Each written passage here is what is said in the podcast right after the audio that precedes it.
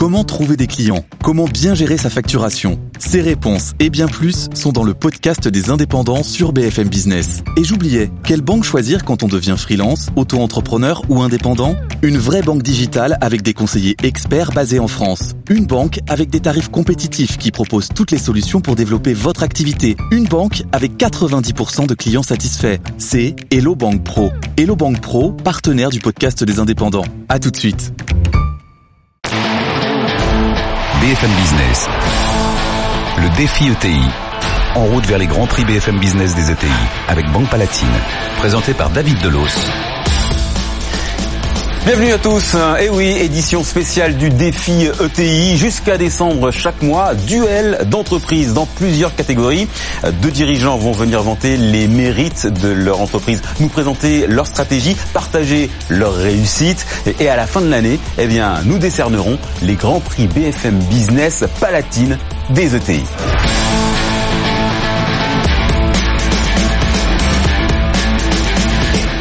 Et dans le jury de ces grands prix, nous retrouvons, outre la rédaction de BFM Business, Hervé Novelli. Bonjour. Bonjour. Euh, vous êtes l'un des pères des ETI, ancien ministre en charge des euh, PME. On retrouve également Alexandre Montet. Bonjour, Bonjour Alexandre. Directeur général du METI, le mouvement des entreprises euh, de taille intermédiaire. Premier thème sur lequel vous allez devoir trancher aujourd'hui.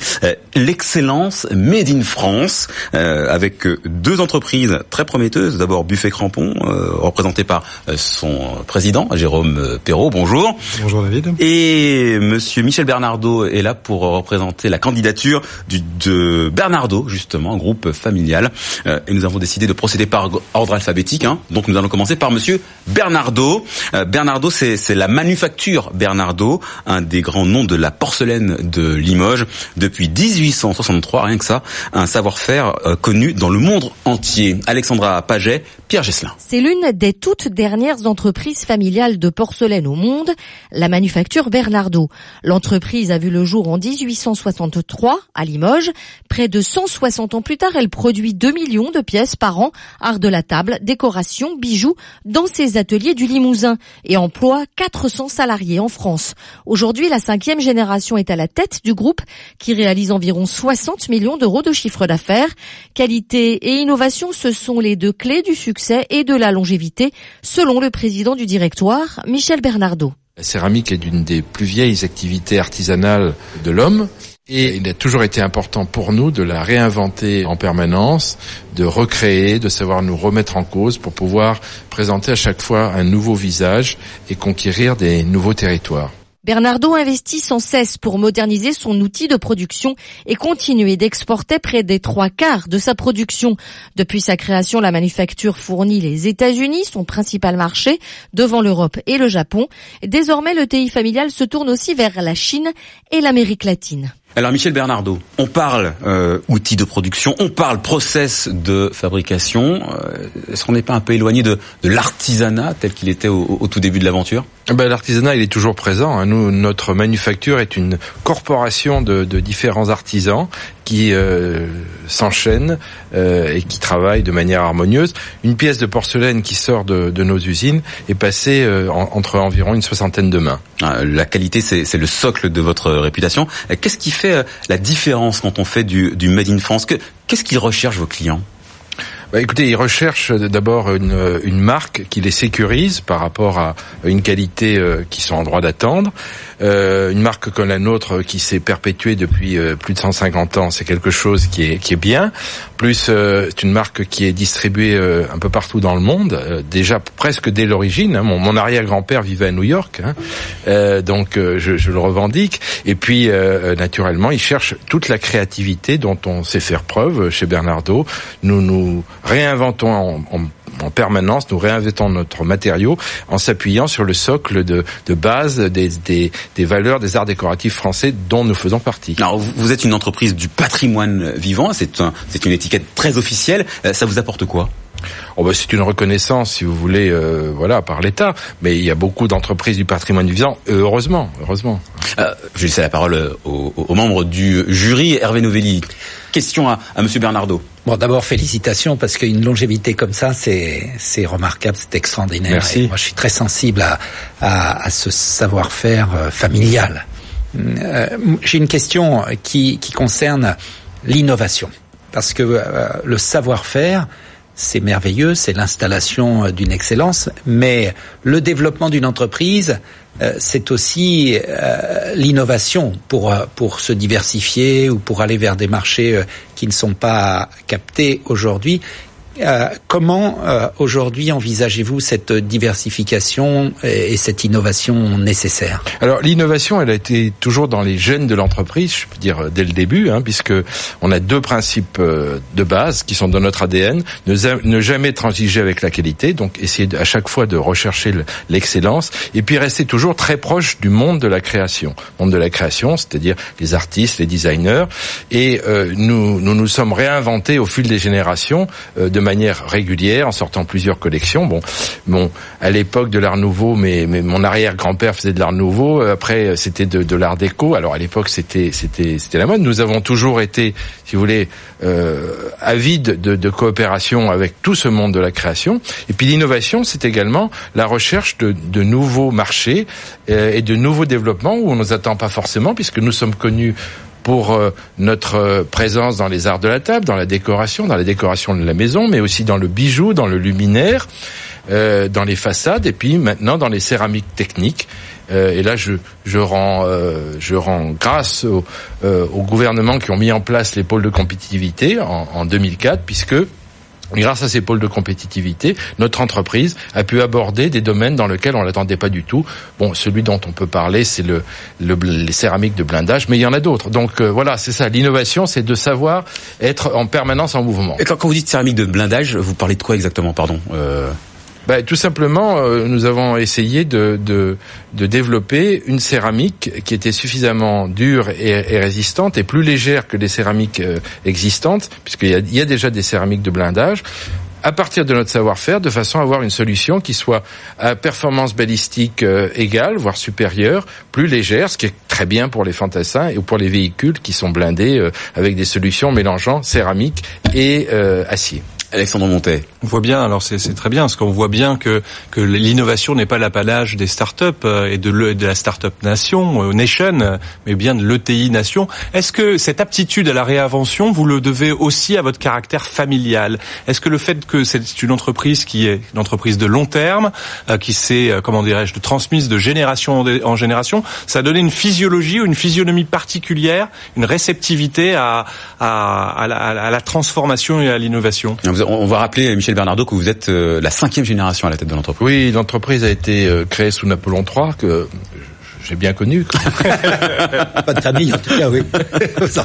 Mais euh, c'est vrai que euh, les, les, principes de base sont les mêmes. C'est-à-dire, je vous dis, euh, ne pas transiger avec la qualité, rechercher le, le, contact avec la création. Et c'est vrai que bah, il faut il faut rester, faut capitaliser là-dessus. Alors ça explique, ça explique effectivement quelque chose. Ça explique peut-être un certain nombre de choses. Et c'est vrai qu'une entreprise familiale, d'abord nous avons, nous avons la chance d'être une entreprise non seulement familiale, mais une entreprise éponyme.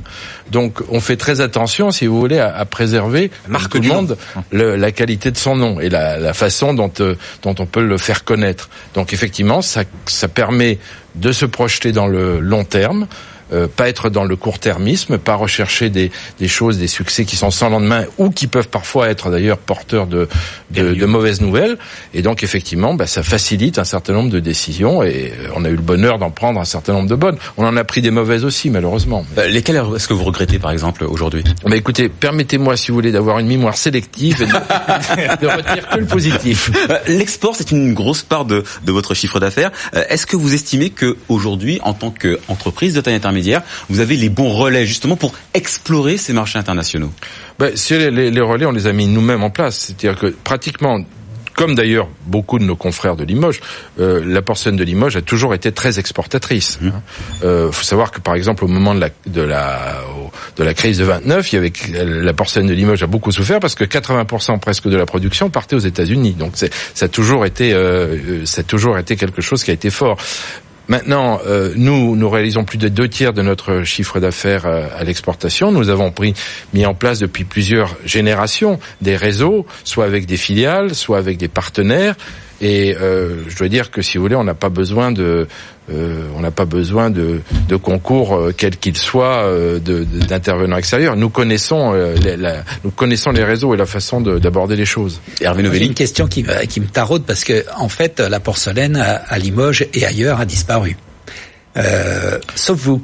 Alors, Et, euh, Euh, en tout cas, non, non. Alors, je, je- cas, je me permets de- démentez-moi. de- Mais en tout cas, elle a souffert. Euh, la branche euh, de fabrication de la et, et je voudrais savoir pourquoi vous spécifiquement, parce qu'il y avait aussi d'autres entreprises Alors. familiales. Pourquoi vous, vous avez survécu et vous êtes développé? C'est une question intéressante parce qu'on on trouvera peut-être les germes euh, de, de, de succès du- des, des ETI dans ce que vous allez nous dire. Alors, d'abord, le marché des arts de la table et de la porcelaine, contrairement à ce que croient beaucoup de gens, il est en expansion dans le monde. Mais il est en expansion beaucoup euh, sur des produits qui sont fabriqués à très bas euh, coût de revient euh, dans le sud-est asiatique et en Chine. Donc ceux qui ont beaucoup souffert, c'est les entreprises du monde occidental qui ont été effectivement très perturbées au tête. cours des, des 20 ou 30 dernières années par l'irruption de produits qui étaient des copies, d'ailleurs très souvent de leurs meilleurs modèles, issus de pays à très bas de coût de production, dans des conditions donc de, de concurrence déloyale. Alors effectivement, nous sommes une rareté parce que vous avez eu la, gentillesse de, de remarquer qu'effectivement, il n'y a plus beaucoup d'entreprises euh, qui sont euh, familiales, qui ont pu euh, qui ont pu survivre à ce à ce traumatisme. Bah, écoutez, je sais pas, on a, on a dû prendre un certain nombre de décisions qui n'étaient pas si mauvaises. Il y avait certainement le travail des générations qui m'ont précédé, qui était quand même excellent, parce que moi j'ai eu la chance de, de reprendre une entreprise euh, dans laquelle j'avais travaillé d'ailleurs aux côtés de mon père, qui avait été euh, qui avait été toujours été tourné vers le progrès avec un bel outil industriel. Et puis il y a eu des challenges à relever qui n'ont pas été faciles. C'est là où d'ailleurs le fait d'être une entreprise familiale et d'être euh, enraciné dans son terroir est important parce que ça permet quand même que les actionnaires à un moment jouent leur rôle et jouent leur jeu. C'est vrai que ma famille a, a prospéré dans le monde de la porcelaine. Il était normal à un moment ou à un autre, quand il y a eu des difficultés, que la famille bah, se, se réinvestisse aux côtés, aux côtés d'autres partenaires. Mais ça, c'est le jeu, c'est le jeu du, du capitalisme familial dont je me plais d'être un des représentants, en tout cas présents aujourd'hui sur ce plateau. Euh, une question d'Alexandre Montet. Oui, donc euh, à vous à vous écouter, il n'y a pas de salut dans la mondialisation s'il n'y a pas de premiumisation, s'il n'y a pas de montée en gamme, de montée en taille, d'innovation. C'est là que la marque euh, que la marque France, associée naturellement à des à des pépites, à des marques comme les comme les vôtres, c'est là que la marque France prend tout son sens et peut être conquérante sur les marchés. Oui, absolument, c'est important. En plus, si vous voulez, on fait partie de l'industrie du luxe. Euh, l'industrie du luxe en France, c'est quelque chose qui marche très bien, très très bien. Donc il n'y a pas de, fatalité, mais il y a quand même un certain nombre de, contraintes à, surmonter. C'est vrai qu'on n'est pas toujours, au point de vue économique en France, dans un environnement qui est des, qui est des plus favorables. Mais bon, il faut faire abstraction que ça. Vous savez, les challenges qui sont à relever, moi que j'ai à relever, ils sont euh, beaucoup beaucoup moins importants que ceux euh, auxquels ont dû faire face mes prédécesseurs. Trois guerres avec l'Allemagne, la crise de 29. Voilà, bon, ils en sont sortis, ils ont trouvé des solutions. C'est à moi de trouver les solutions. Allez, le deuxième candidat pour ce Grand Prix euh, euh, Excellence Made in France, c'est Buffet Crampon. On va lui donner la parole. Alors, si vous n'êtes pas musicien, le, le nom ne vous dira peut-être rien, mais les plus grands clarinettistes euh, se damneraient pour une Buffet Crampon. Le groupe équipe plus de 200 ensembles euh, symphoniques dans le monde. Euh, portrait d'entreprise signé Jean-Baptiste Huette avec euh, Pierre Gélin. Depuis 190 ans, Buffet Crampon conçoit des clarinettes pour les musiciens les plus exigeants. Des instruments fabriqués dans l'historique usine de Mantes-la-Ville, en région parisienne. Ici, ce sont presque 300 ouvriers qui poncent, qui soudent, qui polissent, qui assemblent. Leur savoir-faire est mondialement reconnu. On retrouve ainsi les clarinettes Buffet Crampon dans les plus prestigieux orchestres ou encore dans les mains d'artistes célèbres comme Woody Allen. Jérôme Perrault est le président de Buffet Crampon. Il est vrai qu'on a la chance d'avoir de la visite des plus grands musiciens du monde qui viennent à Mantes pour une journée, essayer les instruments, faire leur choix. La relation avec les artistes est le cœur de notre, de notre développement, de notre métier, et c'est euh, là-dessus que nous nous appuyons. Cette proximité avec les musiciens est l'un des secrets du succès de l'entreprise. Buffet Crampon emploie aujourd'hui 1000 salariés à travers le monde et vient juste de dépasser les 100 millions d'euros de chiffre d'affaires. Jérôme Perrault. Le chiffre d'affaires se répartit à 95% à l'international, donc nous sommes présents dans tous les pays du monde, le premier marché étant de très loin le marché américain. Le Japon, la Chine, l'Asie et tous les pays d'Europe, l'Allemagne, sont des pays sur lesquels nous sommes très présents de manière directe, c'est-à-dire avec nos filiales commerciales et nos forces marketing Pour rester à la pointe, Buffet Crampon doit aussi innover. Si l'aspect extérieur d'une clarinette a peu changé depuis 1825, c'est sur la sonorité et l'ergonomie des instruments qu'il est possible de jouer. Certes, des détails, explique Jérôme Perrault, mais qui, pour les musiciens du monde entier, sont des évidences. Et Jérôme Perrault est avec nous euh, en studio. Bonjour euh, Monsieur Perrault. Euh, vous en avez apporté une hein, de, de, de, clarinette sur le plateau. Euh, on peut parler de, de, haute couture de, de la musique. Là encore, l'innovation est un point de fixation. Mais comment on innove sur un instrument qui paraît aussi ancré dans la tradition? Alors Effectivement, c'est paradoxal puisque si on regarde de manière un peu lointaine l'instrument depuis 1930, il a toujours à peu près la, la même tête. En revanche, celle que vous voyez ici, c'est un modèle qui s'appelle la Légende, qui, est, qui a été sorti l'année dernière et qui remporte un, un succès euh, très important au tel point qu'on n'est pas capable euh, de fabriquer suffisamment pour euh, pour je dirais satisfaire la demande. Alors quand je disais que les grands les grands solistes se battaient pour un instrument comme ça, c'est c'est pas faux.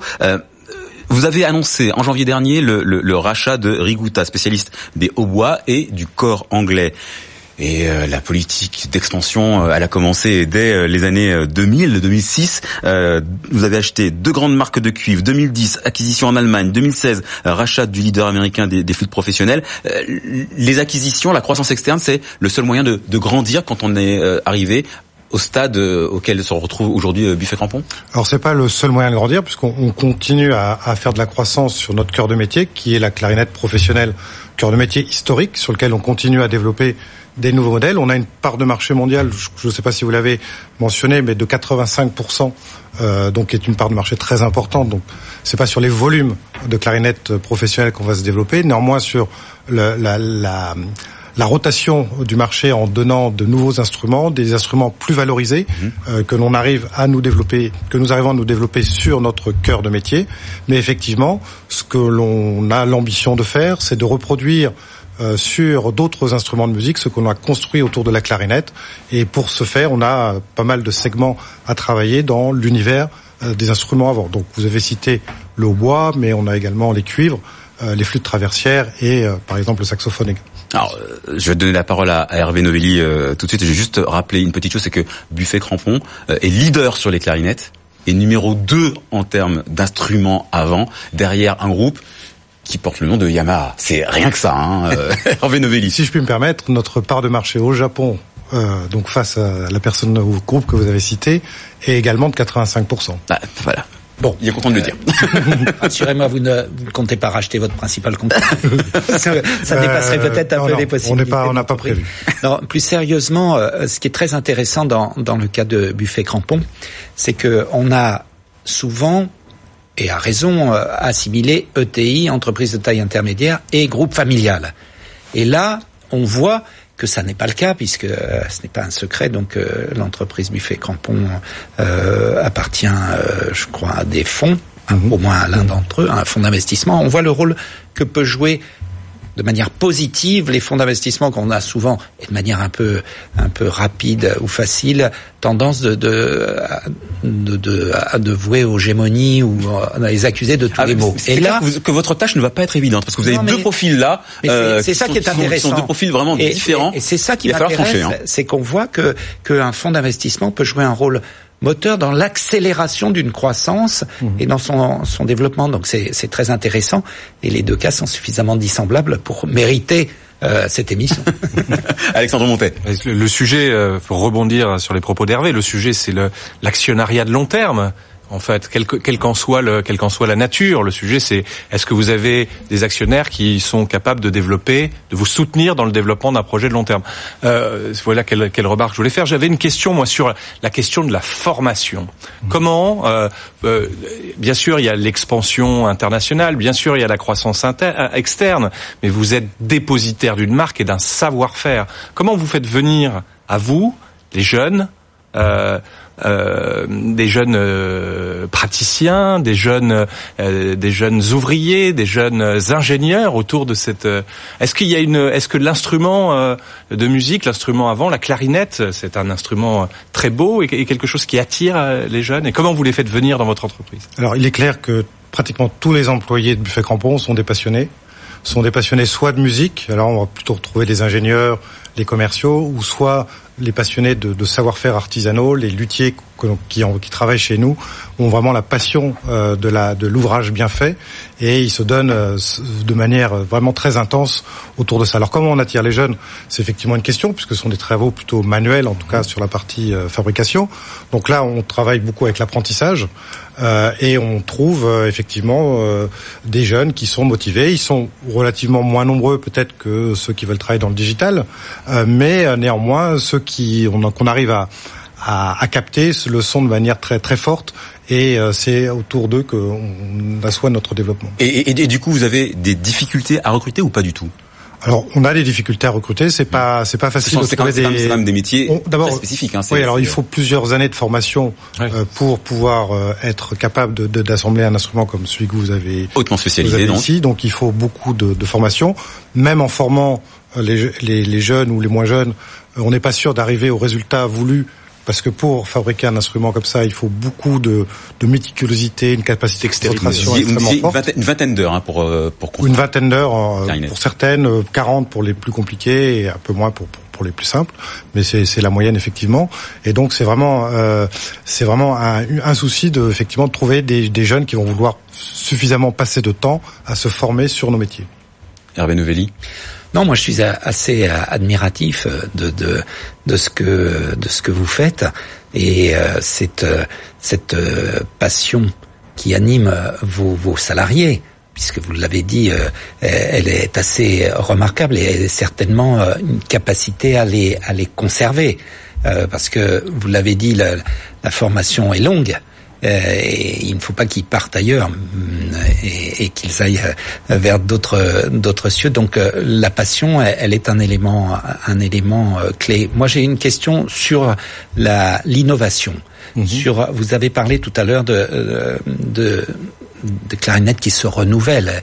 où se situe l'innovation? Est-ce qu'elle est dans le euh, dans les, les, matériaux qui sont employés? Est-ce que vous avez changé euh, de, de, dans la constitution? Qu'est-ce qu'est-ce qui a bougé depuis euh, quelques années et depuis les anciennes clarinettes dont on, a, a, vu dans les, dans les, dans, les, anciens films. Il y a beaucoup de domaines sur lesquels on, on fait de l'innovation. Alors si on parle de matériaux, la clarinette que vous voyez ici, c'est une, c'est normalement les clarinettes sont fabriquées en bois euh, du Mozambique, en ébène du Mozambique, qu'on appelle d'Albergia melanoxylon. Ici, c'est un bois qui en fait est reconstitué à partir de poussière euh, du, de, de, de, de chute de fabrication euh, dans nos ateliers qu'on appelle green line. Donc c'est un matériau qui est beaucoup plus robuste et beaucoup plus euh, compact euh, que le bois et qui nous permet de recycler aussi une partie euh, de nos copeaux. Enfin, Parce que en plus vous êtes dans une démarche de développement durable. Bon, on essaye, on essaye de l'être, mais c'est vrai que notre développement tourne beaucoup autour du bois et donc on est vigilant à préserver euh, les sources d'approvisionnement que sont les forêts en Tanzanie et au Mozambique qui constituent nos instruments. Mais donc le matériau, c'est un sujet, mais là où on travaille le plus, c'est avec nos musiciens, ambassadeurs, des essayeurs, où on travaille sur les sonorités. Euh, et c'est là où toute la subtilité euh, de Buffet Crampon fait la différence avec les autres facteurs d'instruments. C'est que pour fabriquer cette clarinette, vous avez une perce à l'intérieur qui est conçue au, millimètre près, avec des itérations qui peuvent prendre jusqu'à plusieurs années pour mettre au point la sonorité exacte euh, qui est euh, demandée par euh, les musiciens. Donc c'est un travail de détail, de fourmi, de, millimètres qui permet de faire la différence entre, je dirais, un produit lambda et nos clarinettes Buffet Crampon. Alexandre Montet. Vous nouez des partenariats avec des orchestres, euh, comment Avec, euh, je sais pas, avec l'IRCAM, avec un certain nombre d'écoles pour euh, pour trouver ces ambassadeurs.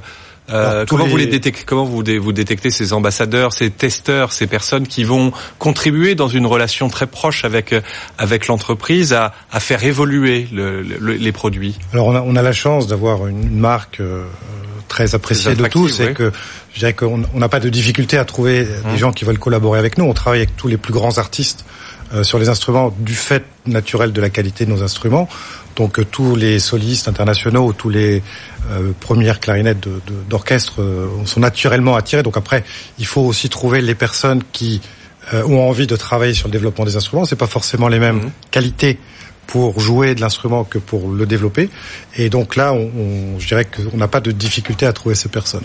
On travaille aussi avec des laboratoires euh, scientifiques Mhm. euh, sur la modélisation de l'acoustique, comme le CNRS, comme euh, le CEA, Mhm. pour euh, justement essayer de mieux comprendre euh, comment orienter nos développements. Alors, voilà, les deux candidatures, on les, on les connaît. Je vais vous demander à vous, les juges, de nous donner les points forts de chacun des deux en 30 secondes. 30 secondes, on va commencer par Hervé Noéi. Bon bah Bernardo, euh, c'est Bernardo, c'est-à-dire la famille et la marque. Euh, c'est ça la puissance euh, qui fait que, que quand on achète du Bernardo, ben on est content euh, tout de suite. Et donc euh, c'est comme ça que je qualifie l'entreprise Bernardo, la puissance de la marque familiale.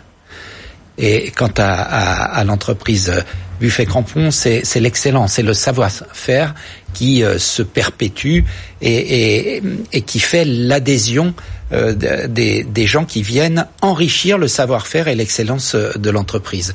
Donc euh, voilà les points, forts euh, des deux des deux entreprises. On voit bien combien l'univers du savoir-faire euh, et de l'excellence et la construction d'une marque dans ces métiers est un élément clé de leur pérennité. Alexandre Montet.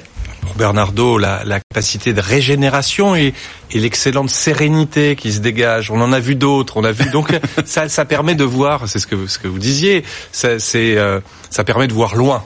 C'est une qualité de, de, de voir loin pour Bernardo.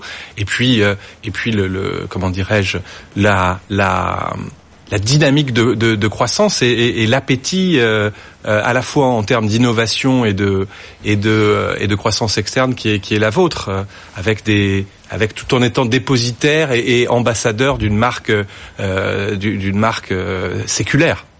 Michel Bernardo, ce- ces portraits vous conviennent? Ah, tout à fait. tout à fait.